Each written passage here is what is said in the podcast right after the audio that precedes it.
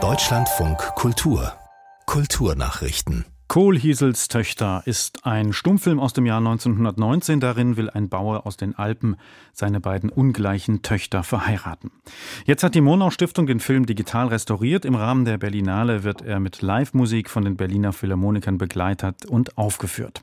Dazu hat Komponist Diego Ramos Rodriguez neue Musik geschaffen und hatte eine Hilfevorlage für seine Ideen, wie er heute im Deutschlandfunk Kultur sagte.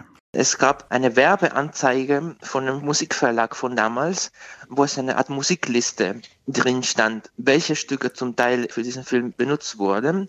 Und das sind alles Polkas, Walzern, Ländern und anderen Volkstänzern und Musiken. Das heißt, die Musik hat an sich äh, dieses Tempo, das der Film braucht.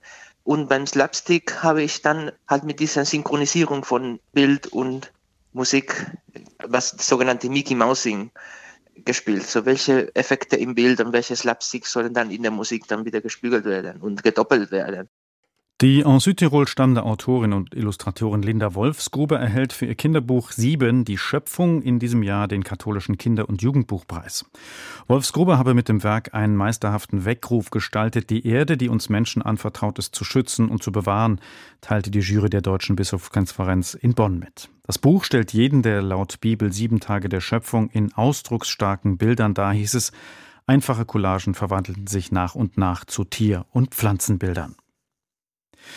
Yoko Ono war nicht nur Muse und Partnerin von Beatles-Musiker John Lennon, auch als Künstlerin und Friedensaktivistin ist die japanische Kreative bekannt. Die Londoner Tate Gallery zeigt nun die Retrospektive Music of the Mind zur Kunst der mittlerweile 90-Jährigen.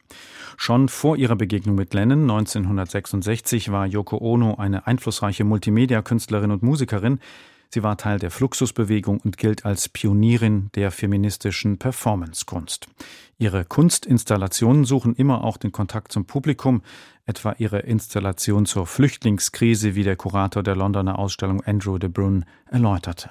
This began as an all-white room with an all-white boat in it, an incredibly blank canvas. Das hat mit einem weißen Boot in einem weißen Raum begonnen, mit einer völlig leeren Leinwand also, die sich jetzt mit Farbe zu füllen beginnt.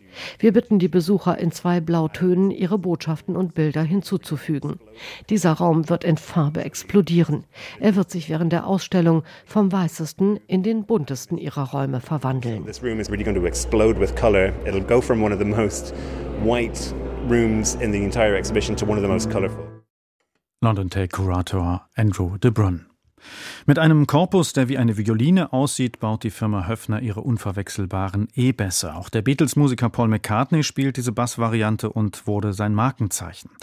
1972 wurde McCartney der sogenannte Violin-Bass gestohlen. Jetzt hat er seinen verloren geglaubten Bass zurück. Das berichtet das Musikmagazin Rolling Stone. Gefunden wurde das Instrument dank einer Suchkampagne von Beatle-Fans. In Südengland erinnerte sich dadurch jemand an einen alten Bass auf dem Dachboden, tatsächlich Paul McCartneys Instrument, das nun wieder in seinem Besitz ist. Laut den Angaben handelt es sich um den ersten Bass, den der Musiker vor Jahrzehnten kaufte. Damals bezahlte McCartney in Hamburg umgerechnet nur 35 Euro. Später nutzte er ihn für die Aufnahmen der Beatles-Hits, unter anderem Love Me Do und She Loves You.